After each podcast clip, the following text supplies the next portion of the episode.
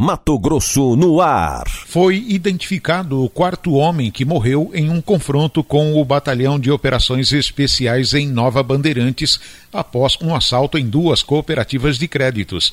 De acordo com a Polícia Civil, era usada uma identificação falsa.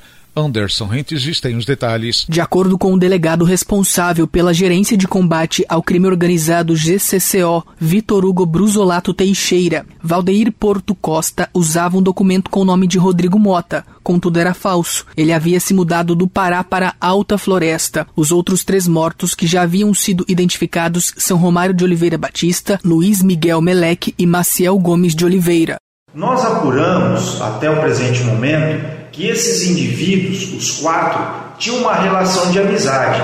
E agora é claro que vamos avançar para identificar qual a efetiva participação de cada um na empreitada criminosa, já que com eles, na oportunidade, os policiais encontraram armas, munições, parte do dinheiro subtraído das agências bancárias e demais objetos relacionados aos delitos.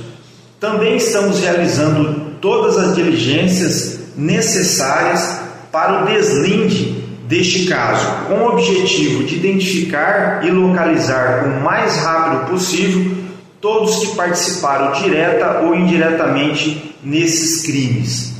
A troca de tiros aconteceu em uma região de mata próxima a Nova Bandeirantes. Vários suspeitos demonstraram resistência à prisão contra policiais do BOP que atuavam na operação de busca e apreensão aos assaltantes. Os policiais reagiram imediatamente. Após o confronto, os quatro indivíduos foram socorridos, mas morreram. Vale lembrar que a família de Luiz Miguel informou que ele não é criminoso e estava no meio do fogo cruzado. No entanto, a polícia segue investigando. Armados, inclusive com fuzis, os criminosos invadiram duas duas agências de cooperativas de crédito no dia 4 de junho. Durante a fuga, eles usaram pessoas como reféns e duas caminhonetes. De acordo com a polícia militar, eles teriam levado cerca de 900 mil reais. Quase 170 mil já foi recuperado. De Cuiabá, Anderson Rentes para o Jornal Mato Grosso no ar. Você muito bem informado. Mato Grosso no ar.